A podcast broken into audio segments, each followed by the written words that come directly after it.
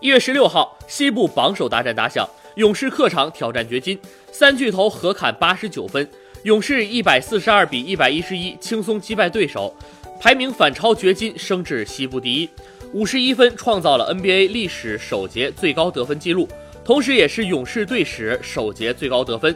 但五十一分只是勇士队史单节第二高的得分。在一九八九年对阵国王的比赛中，勇士曾在第四节拿到过五十七分。勇士首节三分球十四投十中，这也刷新了队史单节三分球命中记录。勇士此前单节三分球命中记录是九个，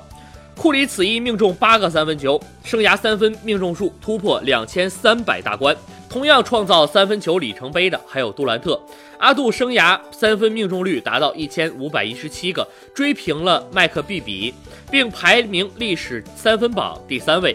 勇士方面，库里三分球十三投八中，拿到三十一分、六篮板、四次助攻；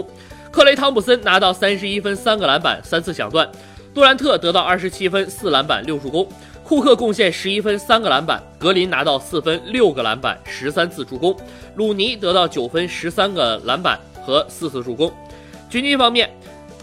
马里克·比斯利得到二十二分，穆雷得到二十一分、三篮板、四次助攻；约基奇得到十七分、四篮板和八次抢断；巴顿十一分、八篮板、四次助攻；米尔萨普十分、三篮板、两次抢断。